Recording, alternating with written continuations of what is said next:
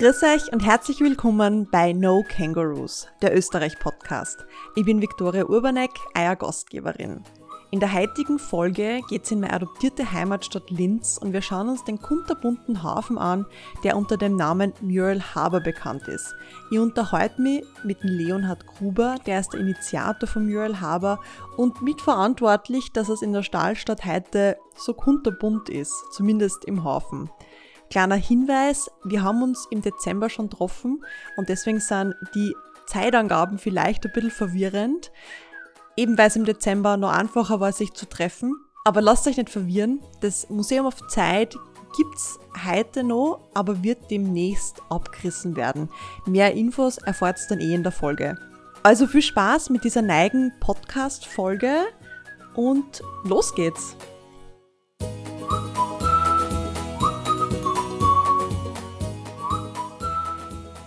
Mir gegenüber sitzt der Leonhard Gruber, der ist der Initiator vom Mural Harbor und wir werden heute einfach ein bisschen über die Kunstszene in Linz reden und auch was den Hafen von Linz so besonders macht. Danke für deine Zeit. Ja, danke für die Einladung. Ich habe ein bisschen recherchiert und habe herausgefunden, du bist eigentlich gar kein Sprayer und organisierst das. Wie ist denn das zustande gekommen? Naja, ich bin, habe das große Glück, dass in meine Teenagerjahre die 90er Jahre waren, wo irrsinnig viel entstanden ist, irrsinnig viel Subkulturen, in, in die ich dann mit voller Freude und Energie eingetaucht bin. Das war zum einen musikalisch die ganze Hip-Hop-Kultur, wo ich eben dann draufgekommen bin, das ist nicht nur Musikrichtung, da gibt's quasi eine Bildsprache dazu, was Graffiti war, da gibt's einen eigenen Tanz, da gibt's eigene Regeln zum anderen war ich sehr stark in der Snowboard, Skateboard, in, in dieser ganzen, ja, auch wieder Subkultur drinnen und das hat sich immer schon gegenseitig ganz stark beeinflusst. Die Hintergründe, die Motivationen sind gleich, die Zugangsorten. Also da bin ich eigentlich zu Hause und ja, Graffiti hat da schon immer dazugehört. Hast du da nie irgendwie einmal den Drang verspürt, dass du selber mal Hand anlegst? Nein, ich habe schon ganz früh eigentlich so in der Schule im Zeichenunterricht quasi meine künstlerischen Ambitionen komplett an den Nagel gehängt. Ich habe mich einfach mehr im, im Sport gesehen oder auch in der Musik. Also da war ich teilweise selbst ein bisschen aktiv, aber künstlerisch habe ich einfach ja, habe ich mir selber keine Chance gegeben in jungen Jahren schon. Das kann ich gut verstehen, weil meine künstlerischen äh, Fähigkeiten beschränken sich auf Strichmanschkerl und ich glaube, das war's bei mir. Bist du aus Linz? Was ist deine Verbindung zu Linz? Wie kommt man daher? Ich bin eigentlich aus Ried im Innkreis, also nicht allzu weit entfernt. Bin aber dann nach der Schule, nach der Matura, 20 Jahre, habe ich woanders gelebt. Ein bisschen in Bayern, in, in Wien, im Zillertal dann sehr lang, wo ich eben auch in der Snowboardbranche gearbeitet habe und dadurch war das eine super Homebase. Ich habe aber meine Freundin und Partnerin, die habe ich nicht zur Tirolerin machen können, Jetzt war dann Linz eigentlich so ein, Kompromiss damals, wo wir gesagt haben, wir ziehen mal nach Linz. Und, und so bin ich eigentlich nach Linz gekommen mit so Anfang 30 habe ich eigentlich erst Linz kennengelernt als Oberösterreicher, weil damals, wie ich noch jung war, hat Linz bei weitem nicht so viel zu bieten gehabt wie jetzt. Das kann ich nur unterschreiben. Ich bin ja aus der Steiermark und bin jetzt seit vier, fünf Jahren herum. Das war also quasi, es war kein Kompromiss, es war schon eine bewusste Entscheidung. Aber quasi wie, wie ich als, als Teenager ein paar Mal da war, das war, ja. Aber jetzt mittlerweile hat sich Linz wirklich gemausert und ist eine sehr lebenswerte Stadt, die man auf sich wirken lassen muss, damit man es halt kennenlernt, ja. Es ist keine Stadt so Liebe auf den ersten Blick, sondern das ist eine Stadt zum Leben und zum, zum Gespüren. Absolut. Wie du nach Linz gekommen bist, hat es da im Hafen schon so viel Farbe gegeben? Nein, es war mehr, war mehr so eine grau-braun-Mischung, aber ähm, es war sehr wenig wirklich Graffiti-Tags, es war fast leer, also das hat man wirklich mit der Lupe suchen müssen, was ungewöhnlich ist für so eine ja, Industriegegend. Wie hat sich das dann entwickelt? Wieso gibt es heute im Hafen eine Farbe im Gegensatz zu damals? Also das hat ganz, ganz viel mit a Coworking Space zu tun, der damals entstanden ist auf private Initiative von zwei Leuten, Jürgen Lockinger und äh, Jörg Neumeier, haben dieses Gebäude damals in Angriff genommen im Jahr 2010. Und nachdem ich an Jürgen schon aus Snowboard-Zeiten äh, gekannt habe, habe ich damals, weil ich genau 2010 nach Linz gezogen bin, auf der Suche nach einem Büro, war das damals dann relativ klar, dass ich da mit meinem Laptop in dieses Boxoffice einziehe. Und dann sind sehr viele Sachen entstanden, auch durch, dadurch, dass da viele kreative Leute aus- und eingegangen sind, auch die, die Linzer Sprüher-Crew, die One-Two-Crew, die damals sehr aktiv war. Ich sage einmal, ab da war es nur noch eine Frage der Zeit, bis eine Farbe in den Hafen kommt. Es ist dann anlässlich der Eröffnungsfeier des Box Office sind dann die ersten Sprüher eingeladen worden. Also das war noch lang bevor es Bubble Days gegeben hat, bevor es Mural Harbor gegeben hat, waren da die ersten Sprüher, Musiker und das ist dann so langsam einfach größer geworden. Und seit wann gibt's jetzt einmal offiziell den, den Mural auch unter dem Namen? 2014 waren wir dann so weit, dass man zum einen ich überlegt habe, dass man da mehr draus machen kann, nämlich eine Galerie und man hat auch langsam von einer Galerie sprechen können. Klar, also so das erste Jahr, das war mal eine Wand, 2012, dann die nächste Wand 2013 und dann 2014 ist dann schon ein bisschen mehr passiert, wieder ein paar große Wände, ein paar kleine Wände dann auch, dann sind die ersten Graffitis auch in den Haufen gekommen und dann ist auch der Name, dann ist irgendwie alles ein bisschen, ja... Hat sich ergeben. Hat sich ergeben, genau, und hat angefangen Sinn zu machen. Hat es da am Anfang irgendwie äh, Gegenbewegungen gegeben oder Leute, die gesagt haben, na, das, das braucht man nicht? Oder hat das einfach passt und das haben die Leute angenommen oder war das vielleicht eher so, na, Graffiti braucht man nicht? Nein, es hat äh, gar keine, leider gar keine Gegenbewegung gegeben, die ich immer eher schade gefunden habe. Aber das liegt natürlich auch daran, dass wir da sehr fern ab der Stadt sind. Also selbst die Gegner werden sie gesagt haben, solange das da draußen passiert sozusagen, ich glaube, es gibt einen Grund, warum der Posthof unser Nachbar ist. Äh, man hat auch vor 30 Jahren oder nur länger her, hat man irgendwann mal gesagt, da die sollen eine Konzerte da draußen im Hafen abfeiern, wo es keinen stört. Und das ist halt immer alles, was keinen stört, soll da im Hafen passieren. Von dem her war da nicht wirklich mit Gegenwehr zu rechnen.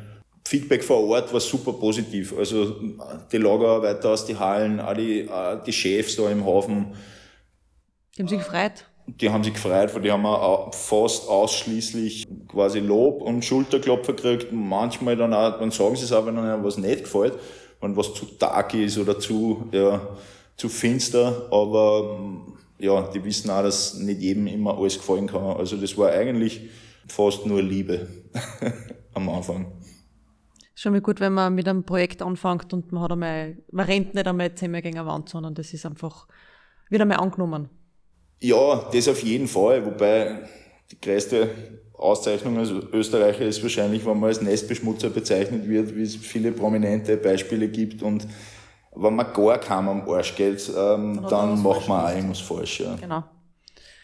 Ja, und heute ist der Mural Haber die weltweit größte oder in Europa größte Outdoor-Muralismo-Galerie. Genau, das ist, ist ein bisschen, man kann das so sehen, ist Ansichtssache. Also man müsste mal ausblenden, dass viele Metropolen in Europa allein schon Galerien sind oder dort gewisse Bezirke in Paris, in London, in Berlin. Das sind, kann man sicher auch als Galerie, das ist allerdings sind die entstanden, das ist weniger als gewollte Galerie entstanden. Es gibt in Australien, die claimen das die längste Galerie der Welt, die haben irgendwo in der Wüste halt alle fünf Kilometer bei einem Bauernhof ein Silo angemalt, er ist super Künstler und so, aber da kannst du da halt, weiß ich nicht, über 100 Kilometer oder so geht quasi der Trail. Ist aber nicht so, dass man von einem Bild zum nächsten sieht. Also nicht Galerie in dem Also nicht so konzentriert, aber Nein, so konzentriert. Das ist die längste. Ich würde sagen, dass Philadelphia wahrscheinlich die größte bewusst kuratierte Galerie der Welt ist in diese Richtung, weil das dort schon seit Jahrzehnten, das sind ganz einen anderen Weg gegangen als New York, sind die Leute nicht bestraft worden, sondern eher zu Community Services verpflichtet worden. Also da haben ein Sprüher, der erwischt worden ist, hat dann ein nettes Bild auf eine Schule oder eine Apotheke malen müssen zum Beispiel. Die sind wirklich sehr geschickt mit dem Thema umgegangen und haben das auch für Stadtmarketing sehr organisch und natürlich genutzt und eingebaut.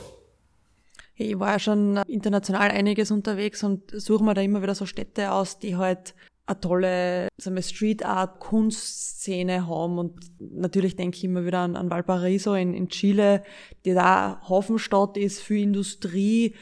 Das ist einfach lässig, das ist ein ganz anderer Flair, wie wenn man einfach durch so eine graue, triste Stadt durchgeht. Oder auch vor ein paar Jahren, da war ich in Wutsch, also in, in Lodz schreibt man es, in, in, in Polen. Das taugt mir, ja. Das ist einfach, wo halt nicht nur quasi jetzt Vorband-Event ist, sondern auch ein paar Kunstinstallationen. Da gibt's da Seitengassen mit ganz viel Spiegeln und das ist, so erlebt man eine Stadt ganz anders. Ja, ja, die sind auch Pioniere dort. Also die haben, die haben das sehr früh genutzt und haben einfach so wirklich eine graue Stadt richtig super verwandelt, auch mit eigenen Künstlern aus dem Land, also, aber auch international. Du hast einmal in einem Interview gesagt, Graffiti ist ein Indikator, wie eine Stadt so tickt. Und es ist meine Frage, wie meinst du, dass Linz tickt?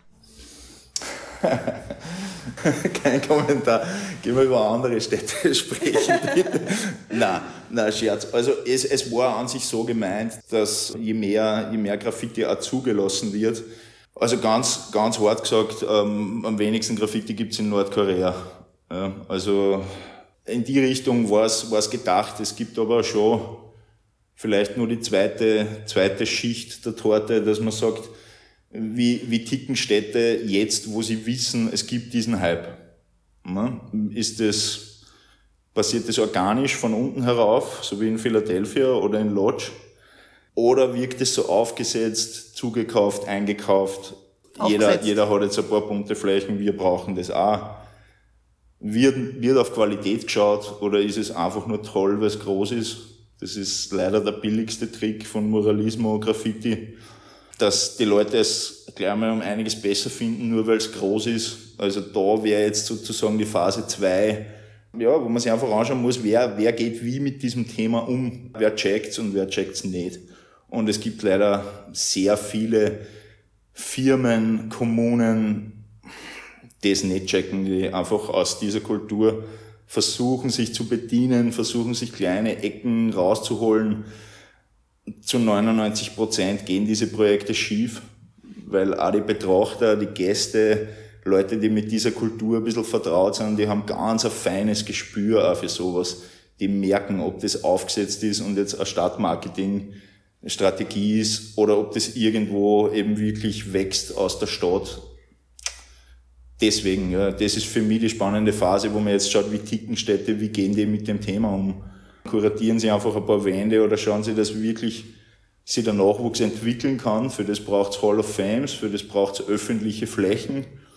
Und vielleicht nur einen Schritt weiter zu gehen, das End Endziel ist natürlich eine Entkriminalisierung, dass einfach Graffiti aus dem Strafrecht rauskommt und ins Verwaltungsrecht reinkommt. Ähnlich wie wie ein Delikt beim Autofahren, wo man aber andere Leute gefährdet, ja, beispielsweise betrunken oder überhöhte Geschwindigkeit beim Graffiti, der Zug merkt nicht, wann er mich überfährt. Ja. Also kein Sprüher gefährdet irgendeinen anderen Verkehrsteilnehmer und das wären aber, man ist im Strafrecht. Das wären eigentlich so ja, Sachen, die vielleicht einmal passieren sollten, wenn man wirklich, wenn da ein bisschen ein Ernst dahinter ist, dass man die Bewegung jetzt wirklich anerkennt als Kultur und das ein bisschen fördern will. Und ist das in Linz der Fall, dass das gefördert wird? Jein, also ich glaube, Linz, Linz geht eher den Weg, dass ähm, der Hype mitgenommen wird. Ja. Eine Förderung, eine konkrete Förderung, vor allem der Subkultur, sehe ich gar nicht in Linz. Ja. Es werden Muralismo-Projekte werden auf der ganzen Welt schnell einmal gefördert, ja, weil eine bunte Wand irgendwie für viele einen Mehrwert bedeutet in einer Stadt. Und das ist dann auch was, das kann man eröffnen als Politiker, da kann man sich hinstellen, kann ein Foto machen. Während, wenn man eine Hall of Fame eröffnen würde, wo dann wieder die Schmierereien und so weiter, also da ist es ein bisschen schwieriger, dass man sich da dahinter stellt. Klarerweise, weil es oft verboten ist. Da kommen aber die Leute her. Also auch die ganzen guten Moralisten brennen tun die für Graffiti, die eigentliche Kultur, die guten Geschichten kommen alle von Graffiti. Es gibt kaum gute Geschichten über Moralismo oder Moralismo malen. Das ist eine langweilige Baustellenproduktion, wo man, wo es um Pünktlichkeit geht, um Organisiertheit, um eine Technik, um, ja, um Disziplin. Und die richtig coolen Geschichten sind alle aus der Graffiti-Welt. Und als solche sehen wir uns auch bei unseren Führungen. Wir sind so Geschichten-Onkels. Denkt man, das wollen die Leute hören. Gute Geschichten, Sachen, die man nicht sofort googeln kann, sondern eher Hintergrundinformationen und so ein bisschen das echte Leben, das echte Katz- und Maus-Spiel. Weil das, erlaubt eine große Wand mal ein Jahr. come on, das ist, äh, ist medium spannend. Ja. Da ist, wenn das Ergebnis gut ist, ist das Ergebnis gut, aber der Prozess ist jetzt nicht so spannend. Mhm. Du hast jetzt ja schon ein paar Mal gesagt, Graffiti, Street Art, Moralismus. Diese Termini, gibt es da irgendwie eine Abgrenzung? Was ist was? Graffiti, glaube ich, können wir uns alle vorstellen. Mit der Dosen mhm. Äh, was künstlerisch schaffen. Moralismus ist dann was? Moralismus gibt es eigentlich, quasi wirklich einen kunstgeschichtlichen Hintergrund. Das ist vor über 100 Jahren in Mexiko als, als Kunstrichtung entstanden. Da gibt es ganz berühmte Maler, die das gemacht haben, die da zu großem Ruhm gekommen sind, die ganze Welt bereist haben und einfach wirklich großflächig Wände bemalt haben.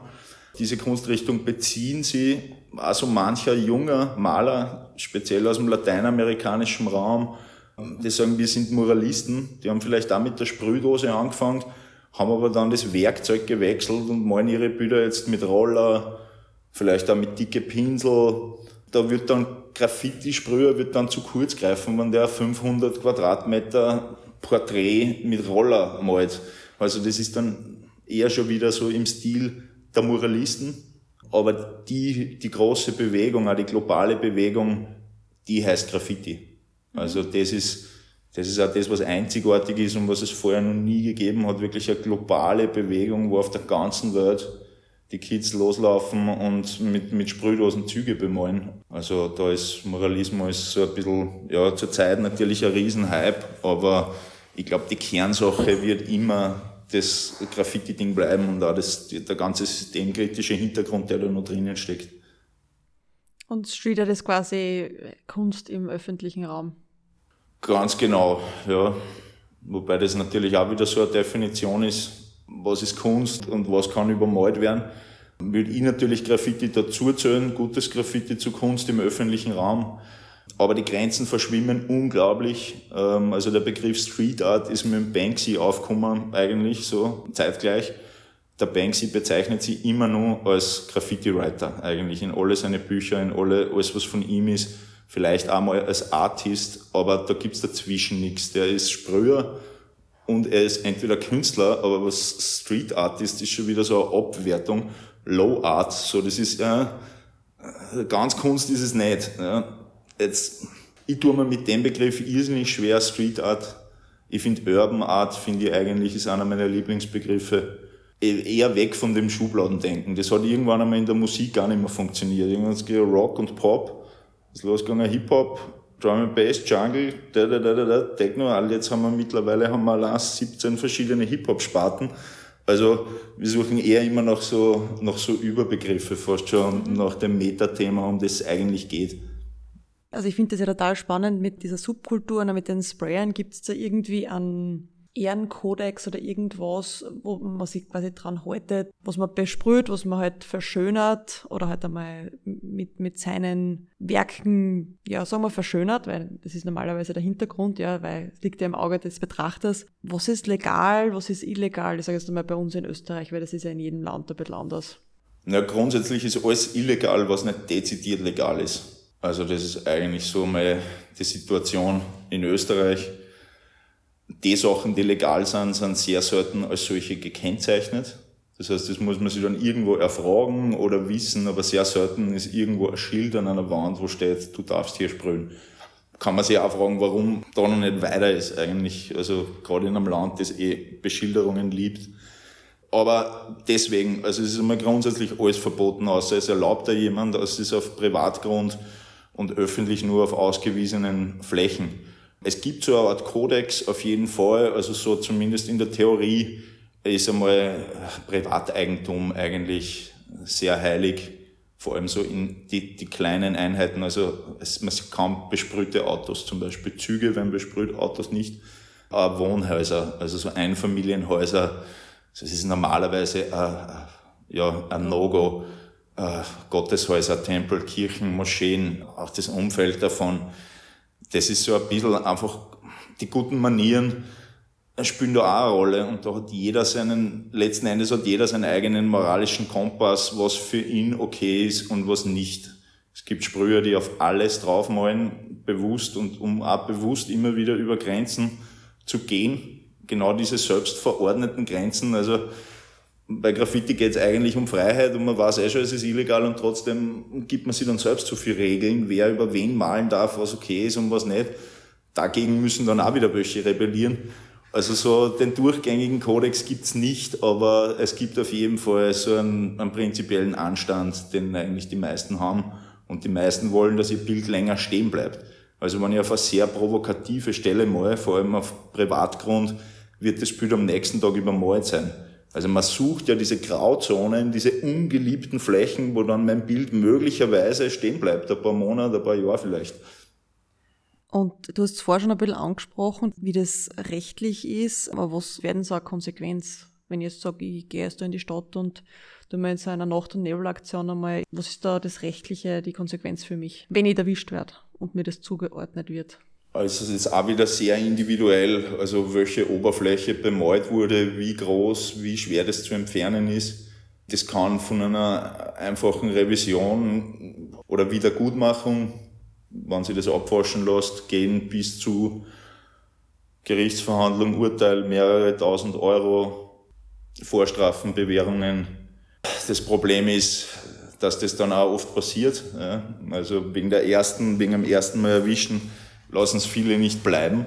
Und dann kommen halt so erschwerende, dann, dann kommt die letzte Strafe wieder, dann ist man schon auf Bewährung, hat den nächsten Verstoß. Also da können sich die Summen sehr häufen, wobei die, zumindest das über die Jahre besser geworden ist. Also es werden immer Leute, früher hat es, hat einmal ein Urteil gegeben, das war über 10 Millionen Schilling, was ein Wiener früher verurteilt worden ist, dem sein Leben war vorbei. Also das ist jetzt schon lang her.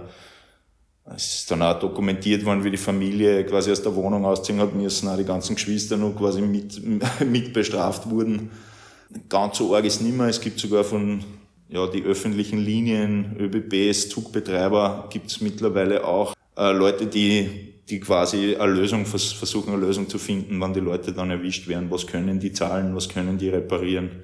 Es wird schon ein bisschen humaner, aber nichtsdestotrotz ist es ein Straftatbestand, der eben dann eine Vorstrafe und solche Einträge auch noch sie ziehen kann. Ja, aber sollte man sich wirklich gut überlegen. Äh, unbedingt, unbedingt. Und der Hauptgrund ist, ist einfach auch die eigene Sicherheit. Also es werden natürlich Züge bemalt, U-Bahnen bemalt. Das ist sehr gefährlich. Es wird auf Hausdächern herumgekraxelt. Also am wichtigsten ist eigentlich ja, die eigene Sicherheit. Aus dem Grund sollte man sich schon mal sehr, sehr gut überlegen und dann natürlich die rechtlichen Konsequenzen. So, und jetzt wieder zu ein bisschen angenehmeren Themen. Wie entsteht denn bei euch so eine bunte Wand im Haufen? Wie lange dauert das und wie, wie funktioniert das? Ganz im großen Wände sind Künstler, die wir einladen. Das heißt, man, man schreibt die einmal grundsätzlich an. Eventuell hat man es eh schon irgendwo kennengelernt oder es gibt einen gemeinsamen Freund im Netzwerk, der einem da vielleicht kurz eine, eine Verbindung legt. Und wenn es grundsätzliches Interesse gibt, dann werden Wände einmal per, durchs E-Mail geschickt. Also dann schicke ich einmal die Wände durch, die wir zur Verfügung haben, bis es dann sozusagen ja, einen Match gibt, Artist und Wand.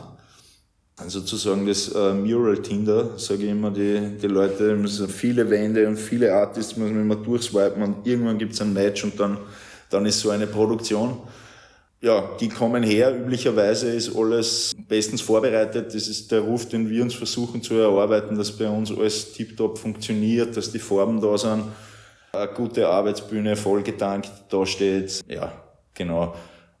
Und dann arbeiten die mitunter bis zu zwei, drei Wochen an einem Bild. Es kann auch schneller gehen, hängt von der Technik ab und wirklich von den Artists.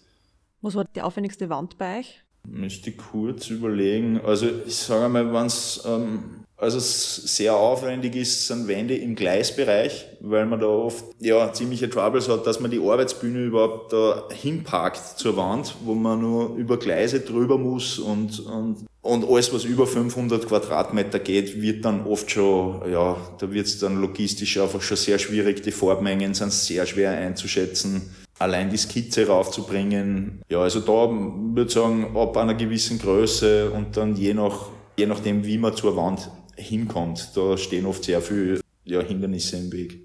gerade wenn man halt auch umgeben ist von Wasser, also Gleise und Wasser, ja. Genau, Wasser, alle möglichen äh, Mauern, Vorsprünge, allein was die Architektur vorgibt, da braucht man oft in, in dieser Arbeitsbühne mehrere Gelenke, dass man über so ein Vordach überhaupt drüber greifen kann. Genau, also da liegt der Teufel sehr im Detail. Wie viele Murals habt ihr dann zurzeit im Hafen? Kann man das überhaupt so sagen? Ja, also insgesamt Murals und Graffitis ist so unser, unser Daumenzahl, also an die 300. Man kann natürlich nicht alles zählen, aber das, ich glaube, wir haben so alles über 10 Quadratmeter gezählt, also es wären jetzt 300 über 10 Quadratmeter. Davon sind, glaube ich, acht Stück über 500 Quadratmeter und der Rest verteilt sich so ein bisschen irgendwo dazwischen. Und das sind ja internationale Künstler, aber gibt es da auch lokal ein paar, wo man sagen kann, die kann man erwähnen oder die haben da jetzt wirklich, sind da aufstrebend? Für uns ist schon die Internationalität wichtig. Also wir haben begonnen mit wirklich zwei, drei großen internationalen Namen und haben dann erst langsam die Linzer Szene auch eingeladen, hier zu malen. Die One-Two-Crew habe ich eh schon erwähnt, die immer nur aktiv sind, wo ein Mitglieder mittlerweile die Oxymoron Galerie in Wien betreibt. Sehr super Street Art Galerie sehr zu empfehlen. Die anderen zwei, die ich immer gerne erwähne, weil die wirklich eine ganz eigene Bildsprache haben und deswegen so wichtig sind, sind Mammut und Cryot. Das sind beide aus Linz. Äh, Cryot mittlerweile auch in Wien wohnhaft. Es gibt auf jeden Fall gute Linzer, aber unser Anspruch war von Anfang an international eigentlich die besten Leute zu holen und ganz ein Top-Level zu haben. Natürlich äh, wirkt sich das positiv auf die Linzer Szene aus. Also die hat sehr viel Leben gekriegt die letzten Jahre. Ob es mit uns zu tun hat, weiß ich nicht, aber wir hoffen es. Gibt es ähm, außerhalb vom Hafen auch noch ein paar Wände, die man sich anschauen kann, wenn man vorbeischaut? Ja, also was ich sehr empfehlen kann, ist zum Beispiel in die Promenadengalerien. Da haben wir eine Wand kuratieren dürfen vom Aris, der ist, gilt so als der beste Maler in der ganzen Urban Art Szene hat auch hier eine Riesenwand im Hafen gemalt bei uns und den haben wir dann ein paar Jahre später eingeladen auf diese Kooperation mit den oberösterreichischen Nachrichten. Im Bruckner Haus haben wir zwei Wiener einladen dürfen und, ein, und je eine Wand kuratiert. Da waren Skörl und Ruin waren da. Also es gibt durchaus in der Stadt auch das eine oder andere Qualitätsmural auf jeden Fall. Und ich glaube, dass sowieso immer mehr passiert in Zukunft und passieren wird, auch in den Innenstädten ganz allgemein. Das ist einfach ein Trend, der ja in jeder Stadt über 100.000 Einwohner verfolgbar ist. Und es bietet sich ja an in einer Stadt wie Linz, da gibt es so viel leere, langweilige Wände, die man... Das gibt es in jeder Stadt auf jeden Fall. Die Frage ist dann immer, ja, genau, was unterscheidet es vielleicht oder auf jede graue Nordwand wäre es besser, es wäre ein Mural drauf, wie es wäre gar ja. nichts drauf. So, so eine Wunschliste an Künstlern, die ihr noch gerne nach Linz bringen wollt? Also es gibt nicht den einen großen Namen, der unbedingt kommen muss. Ich habe ja schon einige große Namen bei euch. Auch. Wir haben auch schon welche gehabt, aber es hat quasi nie von Anfang an nicht den einen gegeben, der kommen muss, damit das Ding funktioniert. Es gibt eine lange Listen, die ändert sich auch jedes Jahr, weil unglaublich viel nachkommen oder dann erst quasi so den letzten Schliff in ihre Arbeit kriegen. Die verfolgt man vielleicht schon seit Jahren, dann ändern sie eine Kleinigkeit und auf einmal schaut das Bombe aus und man weiß, man will die unbedingt herholen. Dann gibt's natürlich die Liste der ewigen Legenden, was Graffiti angeht. Den einen bestimmten gibt's nicht. Und wann dann wär's dabei gewesen und bei dem wär's so, da würde ich jeden Respekt verlieren, wenn der dieser Einladung folgen würde, dann, dann würde ich ihn nicht mehr feiern, weil der ist auf einer anderen Mission, der braucht nicht in irgendwelche Street Art Parks und da ein bisschen malen. Also da wäre ich schwer enttäuscht. Ja. Der Rohr war einer der ersten Künstler, den ich quasi wiedererkannt habe in verschiedenen Städten. Da habe ich mich noch überhaupt nicht mit dem Thema beschäftigt. Aber der hat halt einfach, der hat das wirklich geschafft, das siehst ein Büttel von ihm, egal wo, egal wie es ausschaut, aber durch seine Art und Weise, du weißt, das ist er. Und ich habe es ja mittlerweile bei Reisen, ich schaue halt immer, hat der in der Stadt irgendwo einmal Ecken geprägt, ja, und hängt quasi auch in, in Linz im Hafen. Wie kann man sich so einen Künstler vorstellen? Ich meine, die sind natürlich alle unterschiedlich, aber zum Beispiel der Rohr, wie war das mit dem, dass man den da herbringt und mit dem zusammenarbeitet? sortiere gerade geistig die Geschichten, die ich erzählen kann, die Geschichten, die ich nicht erzählen kann. Auf der einen Seite vielleicht wirklich sehr typisch für so manchen Künstler und zum anderen ist er halt wirklich ein sehr individueller Mensch, wie, wie wir alle. Auf das gehe ich vielleicht weniger ein, aber so die Sachen, die mit vielen Leuten verbinden oder wo er symbolhaft steht, er ist zu uns gekommen und war seit fünf Jahren ein Nomade. Also erst 2013 ist er zu uns gekommen und hat gesagt, ich habe seit fünf Jahren keine Wohnung mehr. Ich fliege von Mural zu Mural. Er war davor zwei Monate in Brasilien, hat da in ein paar Städte was gemalt. Dann war er drei Wochen in Linz und danach hat er schon wieder drei Wochen in Schweden irgendwo eingebucht gehabt. Also sein Management taktet ihn so, dass er eigentlich von einer Arbeit zur nächsten fliegt teilweise auch mit Urlauben natürlich drin, aber er hat gesagt, eine Wohnung in Belgien wäre völlig sinnlos, da, da wäre ich nie. Dementsprechend war das dann auch, wie wir das erste Mal fortgegangen sind, macht er so einen Schurchkarton auf mit 20 Währungen, ja, und sagt, was für Währung haben wir da bei euch in Österreich? Ja, okay, Euro, nimm das Bündel. Es ist dann schon wirklich, ja, es ist wirklich eine eigene Welt, in, in der er lebt er trifft immer wieder die gleichen Leute, auch andere Künstler, also auch gute Freunde von ihm können deswegen gute Freunde bleiben, weil die trifft er in Rio beim Malen und das nächste Mal in L.A. beim Malen und so geht's über die Jahre. Aber es ist natürlich schon ein sehr schräges Leben und der steht dann völlig isoliert bei einer Wand, weil aber nie alle zwei Stunden mal vorbeikommen und einen Kaffee bringen oder Semmel. Er steht trotzdem zwei Wochen in einem Land, wo er noch nie war, in irgendeinem Hafen vor irgendeiner Wand dann regen es nur die letzten fünf Tage, hat es bei ihm wirklich in Strömen geschüttet. Also Respekt vor die Leute, man muss eigentlich ein Wahnsinniger sein, man muss ein Arbeitstier sein. Ich gesagt, ich komme ja aus dem Snowboard-Bereich, ich kenne so diese Vorbereitung und diese Verbissenheit kenne ich nur von Bergsportlern.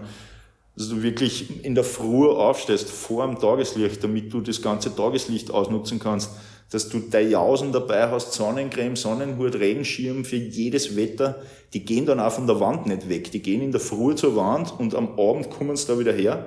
Und der Rohr war, glaube ich, so ziemlich der einzige in zehn Jahren, mit dem ich mal fortgegangen bin, weil ich es gerade erwähnt habe. Äh, nicht, dass das so klingt, wie wenn wir da ständig Party machen. Ich bin, glaube ich, mit keinem einzigen anderen Künstler jemals irgendwo ausgegangen, ein bisschen feiern, weil dann versandt man schon den halben nächsten Tag. Also das sind auch alles wirklich so Maniacs, die sind in ihrem, in ihrem System. Die wollen nur was Gutes zum Essen am Abend und dann schlafen und dann möglichst bald wieder an der Wand stehen mit allem, was sie brauchen. Und der macht das auf. aber allein. Und die machen das allein, fast alle machen es allein. Und wenn man sich jetzt sein Kunstwerk im Hafen anschauen kann, wo findet man das? Und kannst du das ein bisschen schreiben, was zum Singen ist? Er hat die Architektur des Gebäudes genutzt, um einen Steinbock quasi in der Mitte auseinanderzuschneiden. Also da ist ein markanter Vorsprung, so ein Liftschacht, Aufzugsschacht von dem Gebäude. Und er hat wirklich diesen Steinbock so um das Gebäude herum gelegt quasi, ohne irgendwelche Hilfsmittel einfach hergegangen und die Skizze da rauf gemacht auf diese riesige Wand. Und vielleicht als Hintergrundstory vielleicht auch, also nur mal in Erinnerung rufen, er ist ein Nomade, er war schon lange nicht mehr irgendwie in Europa. Er hat vorgehabt, einen Beluga-Wal zu malen bei uns, weil er aus irgendeinem Grund glaubt hat, das ist ein Hafen, das muss ein Meer sein. Er malt ja immer heimische Tiere, kennst du das auf der ganzen Welt, immer Tiere von dort, wo er ist. Und ich hole ihn vom Flughafen an und, und frage so aus Neugier, weil wir lassen uns vorher nicht schicken. Also die Künstler haben komplette Freiheit. Wir lassen uns nicht einmal einen Entwurf schicken. Aber man fragt halt dann, wann sie hier sind und er sagt ein Beluga-Wal. Dann habe ich gesagt, du weißt schon, dass Österreich am Binnenhafen, wir haben kein Meer. Dann sagt scheiße. Und dann hat er innerhalb kürzester Zeit sich was Neues einfallen lassen müssen. Da haben wir noch im Hotel mit dem schlechten Drucker haben wir dann Auerhähne und Adler und irgendwelche österreichischen Tiere halt ausdruckt. Und in der Früh ist er noch immer da gestanden, vor der Wand mit diesen Ausdrucke. Und dann habe ich gesagt, was machst du? Ah, ich glaube, ich mache den Starbock ja, entscheidet das und fährt hoch auf der, mit der Arbeitsbühne 20 Meter hoch an die Wand und fängt an, das Horn zu malen von dem, von dem Steinbock. Also das war wirklich unglaublich, das so mit anzusehen. man muss ja sagen, je nachdem, wie man auf dieses Gebäude draufschaut, sieht man entweder den ganzen Steinbock oder halt den aufgeschnittenen Steinbock. Genau, man muss eigentlich wirklich um das Gebäude herumgehen, herumfahren, in dem Fall mit dem Boot, damit man das ganze Bild sieht. Man kann eigentlich kein Foto machen, wo alles drauf ist. Also das ist wirklich so um das Gebäude herum gewickelt, das Mural, um die Stirnseite des Gebäudes. Am Foto würde man immer irgendwas verpassen quasi oder nicht drauf haben. Du hast gerade das Boot angesprochen. Wie kann man das erleben? Weil der Hafen ist ja prinzipiell einmal privat oder nicht öffentlich zugänglich. Genau, weil es ein öffentlicher Hafen ist. Das sind die Schönheiten des österreichischen Schifffahrtsrechts. Es ist ein öffentlicher Hafen und deswegen ist er nicht öffentlich zugänglich. Also er ist öffentlich vom Wasser aus zugänglich. Das schließt aber auch Sportboote aus und die ganze private Schifffahrt. Also es ist wirklich nur für die also wer quasi daheim einen Frachter herumstehen hat, der darf der, reinfahren. Der, der, der darf reinkommen, genau. Aber bitte keine Stand-Up-Paddler oder Kajaker oder irgendwas ganz. Also erst ab einer gewissen Größe und in beruflicher Nutzung. Es ist ein Industriehafen. Punkt. Ja, genau. Es ist ein ja. öffentlicher Hafen und es ist für Berufsschifffahrt gedacht. Am Landweg ist es auch nicht so leicht, weil es Betriebsgelände ist und da LKWs und Stapler und alles mögliche Gerät herumfährt. Also da ist auch eigentlich überall das Betreten verboten. Das Außer heißt, mit Eich. Genau, man kann eine geführte Tour machen, sie bei uns anmelden und dann äh, quasi sicher durch den Hafen durchgeleitet werden, entweder zu Fuß oder mit einem Schiff das beides schon gemacht. Das Jahr ist er mit dem Schiff nicht gegangen, weil der Hafen voll war und weil ganz viele von diesen Donaukreuzfahrtschiffen einfach die Sichter versperrt haben. Auch, das ist immer schade, die Situation haben wir grundsätzlich auch im Frühjahr eigentlich immer nur bevor die dann ausfahren und voll gebucht sind. Aber der Hauptgrund war eigentlich, dass wir auf unsere Schiffe die Abstände nicht wirklich zusammengebracht hätten und die Corona-Regeln. Also wir hätten dann auf einem Schiff, das für 50 Leute zugelassen ist, mit 15 Leuten vielleicht fahren können. Da hat es dann keinen Sinn gemacht, auch wirtschaftlich nicht. Und jetzt haben wir gesagt... Er macht die, die Light-Variante quasi per Pedes. Das haben wir eh schon immer gemacht, das, weil es auch immer die kostengünstigere Variante ist. Das heißt, Schulen, zu uns kommen sehr viele Schulen, Bildungseinrichtungen. Da war immer eigentlich der Walk, wie es bei uns heißt, also die, die Führung zu Fuß, war da immer so das bessere Angebot. Mittlerweile haben es wir auch sehr schätzen gelernt, haben es auch hier und da ein bisschen aufgewertet. Es ist einfach so, da kann man die Bilder angreifen, man bestimmt selbst das Tempo, Leute fotografieren gern. Das heißt, das Boot fährt weiter, meine Fotoperspektive ist weg. Also wir haben mittlerweile die Vorteile des Walks eigentlich sehr erkannt und sind selbst gar nicht mehr so ein Fan von den Bootstouren, obwohl wir die früher so gepusht haben und weil es auf den ersten Blick, ach wie nett, aber wir sind kein Schifffahrtsunternehmen, bei uns geht es um die Kunst und das sehe ich von Land besser. Manches ist schon vom Wasser sehr eindrucksvoll und vor allem kann ich fast die ganze Galerie vom Wasser aus sehen. Aber wir versuchen wirklich das zu betonen, dass der Walk absolut nicht die schlechtere Variante ist, sich das anzuschauen, sondern eher die haptische und die, wo man wirklich ein bisschen den Dreck und die Nägel, die rostigen und alles rumliegen sieht und wirklich ein bisschen mehr reinkommt in das Hafenfeeling. Und dann gibt's ja noch quasi ganz was Besonderes bei euch bei der Tour, und zwar man kann das ausprobieren. Ja, genau. Das ist auch ein bisschen so das Linzer Konzept, siehe als Elektroniker und so weiter, einfach Sachen dann tatsächlich selbst ausprobieren können. Das ist natürlich beim Sprühen, geht das relativ leicht und jeder hat auch Lust drauf. Wir nennen es Crashkurs. Da kann man das einfach einmal austesten. Wer dann vielleicht nur ein bisschen, nur ein bisschen weiter reinschnuppern möchte, hat dann die Möglichkeit beim Workshop teilzunehmen, wo es dann über vier, fünf Stunden wirklich ans Eingemachte geht und wo man dann wirklich so 3D-Blocks und das Ganze auch wirklich lernt. Ich habe das vor ein paar Jahren dabei quasi frisch in Linz einmal gemacht. Das war, ich glaube, so ziemlich die gleiche Jahreszeit. Es war arschkalt und dann haben wir mal das erste Mal so Dosen in der Hand gehalten und ich habe seitdem noch viel mehr Respekt, weil das nicht so einfach ist und jetzt quasi auch so ein 3D-Block wenn man sich nicht damit beschäftigt, denkt man sich, ja, der hat dort dreimal hingesprüht und ist dann wieder heimgegangen.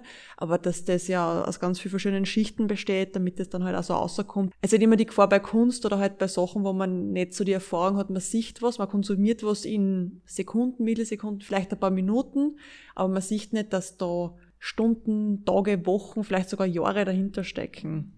Und das ist ja, glaube ich, recht gut, wenn man da einmal so eine Sprühdosen in die Hand kriegt und sieht, das, was ich vielleicht hin und wieder so sehe, ähm, in meinem Alltag, bewusst so, das ist nicht einfach nur hingeschmiert. Also das gibt's auch, aber das ist normalerweise nicht so. das, das wäre schön, wenn die Leute bei uns ein bisschen unterscheiden lernen. Also wenn man nur das, genau das, was du jetzt gesagt hast, dass man diesen Gedanken einmal ein bisschen anstupst und sagt, ey, manche Sachen sind wirklich von hoher Qualität, andere Sachen sind wirklich hingeschmiert und das hat da auch nichts verloren. Das sind teilweise auch Nachahmer, die Originalnamen beschädigen, indem dass sie das immer wieder schreiben. Wir haben das gerade mit ASK in Linz, da gibt's quasi die die Stammcrew, die sich Spots aussucht und clever auswählt. Und dann gibt's natürlich jetzt einen Haufen kleine Fußballfans, die meinen, sie müssen die ganze neue Brücken anschmieren mit 100 äh, Mal ASK und dann hinten nur Fuck the Police. Alle hassen wieder die Jungs, die nichts damit zu tun haben. Das ist halt auch, aber gut, mit seinen Follower, das muss man dann halt auch klarkommen. Das man sagt ja, äh, wenn wer was nachmacht, das ist quasi die, die höchste Form von Komplimenten. Aber wenn man sich das zuerst damit zuerst ärgert man sich, weil ich kenne das auch, Sachen kopieren. Ich bin ja mit dem Dirndl immer unterwegs und mit dem Hut. Es gibt Leute, die das nachmachen und ich kann das ja nicht verbieten, dass wer sich mit seinem Dirndl irgendwo fotografiert, ja. Aber das halt auch, am Anfang denkt man sich, so ein Todel, ja. Und dann aber, wenn man sich das einmal sickern lässt, denkt man sich, ja, den habe ich so viel inspiriert, dass der das jetzt auch macht und der das auch lästig findet. Aber das ist was im Kopf, was einfach, was man umschalten muss. Das stimmt, blöd ist eben nur, wenn die Strafakte dadurch dicker ja. wird. Das wird bei dir nicht, wenn andere ein Dirndlkleid anziehen. Ich weiß genau, was du meinst. Und die sehen das auch sicher so. Jeder sieht das natürlich als, ähm, als die höchste Form von, von Anerkennung quasi, wenn man kopiert wird, auf jeden Fall. Und wir, es ist so lustig, weil wir die, die, die Trends so im deutschsprachigen Raum immer so, so gut verfolgen können bei den Schulgruppen, die da kommen. Und da gibt's ein Jahr, da schreiben alle 187 ganz automatisch. Dann gibt's ein Jahr, da schreiben alle One-Up. Es sind dann doch so Trends, die sich irgendwie durchziehen und es ist lustig. Man kann das auch nicht, man kann das eh nur begleiten. Ja, und vor allem auch dieses Nachahmen bringt da nicht nur das Kopieren mit sich, sondern auch, das ist ja urheberrechtlich auch problematisch ich sprich das an, weil ich war für die erste Folge im Fälschermuseum in Wien und das ist das einzige Museum, wo du da sicher sein kannst, dass der Großteil nicht echt ist. Und das ist quasi einer Claim. Sie hat mir berichtet, dass eine Wahrscheinlichkeit gibt so von fünf Prozent, dass es sogar irgendwas, was sie meinen, dass eine Fälschung ist, echt ist. Also stell dir vor, du hast da eine Galerie, wo du weißt, das sind alles gekaufte Fälschungen und dann irgendeiner ist ein echter, ja in der Kunstszene allgemein, der Rohr hätte sich ja keine Gaude, wenn da jetzt wer herkommt und seinen Stil nachmacht, ja. Genau, was aber natürlich auch vorkommt. Also das ist immer die große Frage, ist es, ist es kopiert, ist es inspiriert? Mir gefallen immer die Künstler, die sagen, jeder kopiert, jeder Künstler, jeder Maler ist Produkt von allen Maler vorher. Ich glaube eher an das und ich finde, dass gut geklaut ist absolut okay. Also wenn die Idee dadurch verbessert wird, dass wer ein anderer nimmt, gibt es in der Musik tausend Beispiele für stinklangweilige Bob Dylan-Songs und kaum spielst du Jimi Hendrix, ist da ein bisschen ein anderes Feier dahinter. Und ja, das ist in der Kunst auch, ich denke, das, das ist schon okay. Wichtig ist für die meisten ja, dass sie ihre eigene Bildsprache finden, so wie der Rohr, das war für ihn der Knackpunkt. Jeder kennt seine Schwarz-Weiß-Tiere auf der ganzen Welt, man kennt sofort, das ist ein Rohr für das wird er natürlich auch sofort wieder kritisiert, auch von seinen eigenen Kollegen, die sagen, nach zehn Jahren magst du nicht einmal was anderes einfallen lassen. Oder wo ist denn deine Entwicklung als Künstler? Gibt es überhaupt so eine Entwicklung? Oder spulst du jetzt die nächsten 50 Jahre deine Formel an, nur weil du einmal eine Formel gefunden hast? Ist das jetzt für die die ewige Formel? Es gibt beides. Manche sind mit dem nicht zufrieden und sagen, man muss alle paar Jahre auch wieder mal seinen Stil ändern, in eine andere Phase eintreten, wie die großen großen, großen klassischen Künstler. Aber der Riesenschritt ist, dass man zuerst einmal überhaupt seine eigene Bildsprache findet und unterscheidbar wird von den anderen. Das hat der Rohr natürlich sehr gut gemacht, auch mit diesem Mittel, schwarz-weiß, immer Tiere. Er wird nur mit Banksy relativ oft in seinen Anfangsjahren. Zu ihm haben sie immer gesagt, du bist doch der mit den Ratten. Er hat nie eine Ratte gemalt oder eine vielleicht und trotzdem sagen immer alle, der Rohr ist der mit den Ratten, aber der Banksy ist der mit den Ratten. Mhm. Ja, total spannend und es hat äh, dieses Jahr quasi für euch noch eine kleine Ergänzung gegeben, die aber auch zeitlich begrenzt ist. Und zwar, das ist das Museum auf Zeit und da sitzen wir jetzt gerade im Erdgeschoss, kann man sagen, ja. Rundherum ganz viel Kunst, alles Mögliche. Was ist denn das Museum auf Zeit und wieso heißt das so? Das ist sozusagen der Versuch, diese Kunst einmal in Innenräumen abzubilden? Also quasi wir sind, man muss sich vorstellen, die Wände um uns herum sind sowas waret man draußen. Also jetzt waret man nicht in einem Gebäude. Also Street Art Graffiti ist außenrum um uns, aber wir sind in einem Gebäude. Nein, also das kann ich nicht ganz unterschreiben. Es sind auf jeden Fall Künstler, die überwiegend draußen arbeiten, aber ist schon eine gewisse Adaptierung auf, auf den Innenbereich.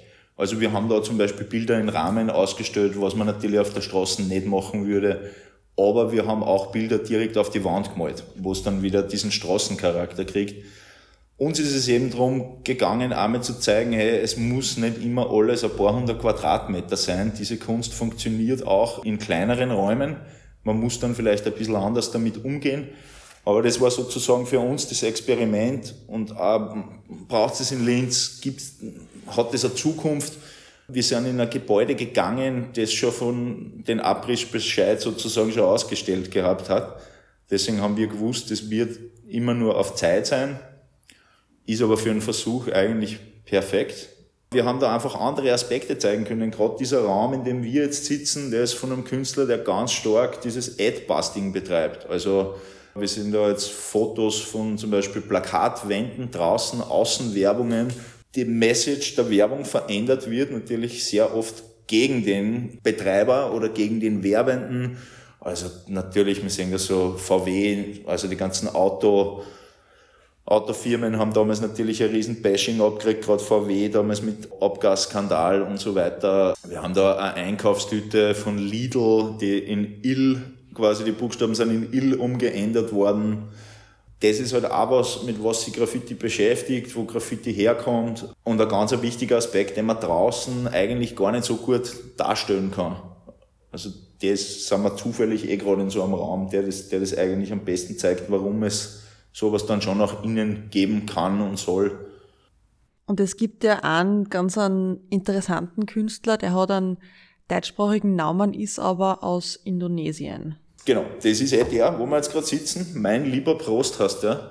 Als Teenager über ein Kunststipendium nach Deutschland gekommen und ist dann gleich 20 Jahre geblieben in Berlin und hat sich als Sprüher wirklich einen, einen Namen gemacht. Zum einen mit seinem Character, also er hat so eine Figur, so eine Smiley-Figur hat er ent entwickelt, das sind die Prostis, so nennt man die. Sein Name kommt übrigens davon, weil das so das erste war, was die Deutschen zu ihm gesagt haben, war Prost, mein Lieber, und dann hat er sich gedacht, das ist ein guter Name. Und der hat eben auch dieses Adbusting ganz, ganz heftig betrieben. Also er ist, glaube ich, nur in Berlin ist er für 150 solche Plakatwände auch verurteilt worden. Also da ist eine Festplatte tatsächlich gefunden worden. Genau, also der hat sich da wirklich ausgetobt. Und diesen Aspekt wollten wir einfach einmal zeigen. Und wie kommt jetzt der indonesische Künstler, der in Deutschland sein Stipendium gekriegt hat, nach Linz? Naja, mit dem Flugzeug aus Indonesien, weil nachdem das in Deutschland quasi mit äh, diversen Gerichtsverhandlungen und Strafzahlungen nicht so gut für ihn ausgegangen ist, hat er dann doch seine Zelte in Deutschland abgebrochen, ist zurück nach Indonesien. Man hat eigentlich nicht mehr so viel gehört und wir haben ihn dann tatsächlich gebeten, und gesagt, hey, wir wollen eine Ausstellung mit dir machen. Und er ist ein sehr lustiger Typ. Äh, dann die erste Frage, bist du sicher? Bist du sicher, dass du, meinst, dass du mich meinst? Im ersten Skype-Gespräch. Also das war sehr lustig. Und wir haben gesagt, ja, wir wollen, wir wollen genau das. Du machst was, was nicht viele andere machen. Und wir haben ihn dann für diese Ausstellung Visum und das volle Programm, damit er kommen kann. Das Wichtige war jetzt, dass der Flug nicht über Frankfurt gegangen ist. Ja, das war genau. Er ist irgendwo in Wien, in Wien angekommen. Nein, es ist, es ist jetzt nicht so, dass er offen gesucht wird, aber er hat keinen Abstecher nach Deutschland gemacht, sagen wir so. Ja, ganz bewusst, ja. Hast du eigentlich persönlich einen Lieblingskünstler? Das ändert sich natürlich, aber ich sage es eine Momentaufnahme. Ja, also generell müsste ich da ganz langweilig bleiben und echt Banksy sagen, nach wie vor. Das war eigentlich der, der mich überhaupt generell für Kunst geöffnet hat, wo ich mir das erste Mal gedacht habe, Kunst ist cool, Kunst ist fucking cool. Das, was der macht, das ist cool. Ich habe schon immer gewusst, Graffiti natürlich, das war immer, aber das ist so auf einem anderen Blatt gestanden. Ich bin mein Leben lang, meine Eltern haben mich schon in Museen geschleppt und ich habe mir immer gedacht, ich kapier's nicht. Ich kapier's einfach nicht. Warum ist das Bild um so viel besser? Aber irgendwie war das nicht für mich und ich bin dann auch als Erwachsener bin ich nur auf jedem Urlaub bin ich dann nur ins Museum gerannt und habe mir immer gedacht, ich check's nicht.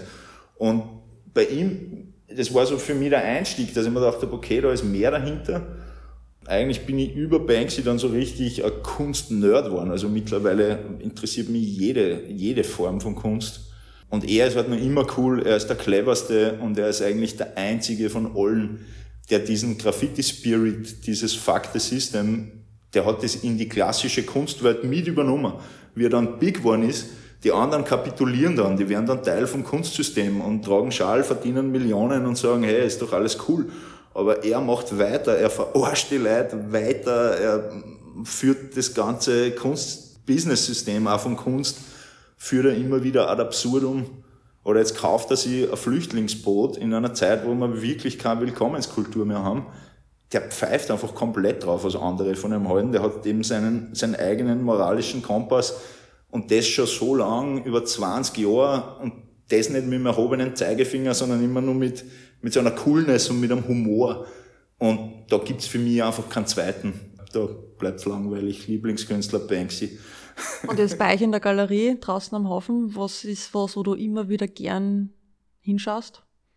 Big Five haben wir wahrscheinlich irgendwo und der Aris, über den wir schon gesprochen haben, ist wirklich es ist wahrscheinlich die Wand, die mir persönlich am besten gefällt.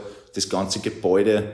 Ich feiere unglaublich One-Up-Crew, Berlin Kids, also diese ganze eben, wie gesagt, in, guten Geschichten sind im Graffiti und die coolen Leute. Von dem her feiere ich manchmal ganz kleine Sachen ganz, ganz stark. Und auch der Rohr, über den wir geredet haben, so wie er die Architektur von dem Gebäude ausgenützt hat, das geht nicht besser. Da wird kein zweiter kommen und ein besseres Büdel auf die Mauer malen. Also das ist für mich quasi für immer schützenswert. Und das sage ich auch nicht so schnell. Ja, jetzt noch zum Schluss. Wo findet man euch in Linz und wo im Web? www.moralhaber.at im Web. Zurzeit halten wir uns gerade ein bisschen bedeckt. Erstens sind wir in der, in der Nebensaison. Ab wann geht's dann wieder los? Bei uns geht's immer im Frühjahr los, also so grob gesagt Frühjahr bis Spätherbst ist bei uns immer Hauptsaison. Wir werden diesen Winter, ab Jänner, werden wir das erste Mal Winterwalks anbieten, also immer am Samstag. Und wir werden auch punktuell äh, das Museum auf Zeit wieder aufsperren. Wir werden aber jetzt im Dezember einfach quasi den Lockdown äh, fortsetzen für uns und selbst verordnen ähm, und dann im neuen Jahr wieder eben hier punktuelle Öffnungszeiten und dann geht's im März, April, geht's dann je nach Wetter und normalerweise eigentlich wieder los. Ja, das äh, Museum auf Zeit hätte ja eigentlich mit Jahresende quasi sein Ende gefunden. Es gibt so einen neigen Termin oder schon mal ein bisschen eine Terminverschiebung. Wie lang bleibt uns das noch erhalten und wieso kommt das Gebäude eigentlich weg?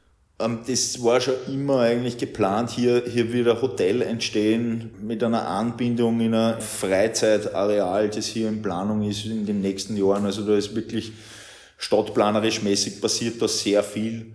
Das Gebäude kommt weg, wir werden übersiedeln. Es gibt noch keinen Termin, im Moment ist einmal nur der Abriss verschoben. das ist einmal die, die Info, mit der wir jetzt arbeiten und wenn es geht, es, wäre uns schon ein Anliegen, dass wir eine kleine Abschiedsfeier machen. Also es wäre schlimm gewesen, hätte man das jetzt so sang- und klanglos einfach zusperren müssen. Nicht einmal 50 Leute für eine Feier irgendwo reinlassen. Also wir hoffen, dass uns das im Frühjahr hoffentlich nur möglich sein wird, dass wir möglichst viele Leute dazu einladen können. Aber wir lassen die Sachen auf uns zukommen. Und ihr habt schon ein eigenes Gebäude, wo ihr dann unterkommen werdet. Genau, wir haben schon eine neue Location, da wird schon geplant, da wird noch baulich sehr viel passieren müssen, bis wir wirklich da auch wieder Kunst reinhängen können. Aber das ist in Planung, das wird aber keine Hauruck-Aktion und ich bin mir nicht sicher, ob wir das 2021 noch eröffnen werden, die neue Location. Könnte auch 22 werden. Aber es bleibt spannend. Das immer, in jedem Hafen bleibt es immer spannend. Also Häfen sind da muss man flexibel bleiben. Du, dann danke dir für deine Zeit und diese tollen Antworten und ich wünsche dir und euch noch ganz viel Erfolg mit euren bunten Wänden und dass es noch ganz viel mehr werden und bin ja schon gespannt, wie das dann weitergeht mit euch, mit, äh, mit dem Museum auf Zeit und auch mit eurer neuen Location. Ja, vielen Dank, vielen Dank für die Plattform. Falls jemand Lust hat zu kommentieren, kann man das bei dir, also ich kann, ich werde gerne mal reinschauen, falls irgendwer Fragen hat. Vielleicht kann ich dann auch noch mehr die eine oder andere beantworten. Danke dir. Ja, gerne. Wow, das war jetzt schon die vierte Folge von No Kangaroos, der Österreich Podcast. Mir taugt es voll, dass ihr so fleißig mit dabei seid. Und das, was der Leon hat am Ende angesprochen hat, wenn ihr Fragen habt, kommentiert es doch einfach gern auf unserem Instagram-Kanal. Ihr findet uns unter No Kangaroos Podcast und mehr Infos zur Folge und die ganzen Links, die dann auch klickbar sind, findet ihr auf www.nokangaroos.at. In der nächsten Folge, die übrigens in zwei Wochen veröffentlicht wird, das ist auch übrigens der Redaktionsplan, alle zwei Wochen montags in jeder geraden Kalenderwoche gibt es eine neue Folge. Und die nächste Folge bringt uns nach Niederösterreich. Wir werden uns auf die Spuren österreichischer Zeitgeschichte machen und die Auswirkungen von einer Volksabstimmung von ein paar Jahrzehnten uns quasi anschauen und die Geschichte dazu hören. Ich freue mich, wenn ihr in zwei Wochen mit dabei seid und wir uns dann eben in Niederösterreich zum ersten Mal befinden werden. Ich freue mich, habt so gute Zeit und bis bald.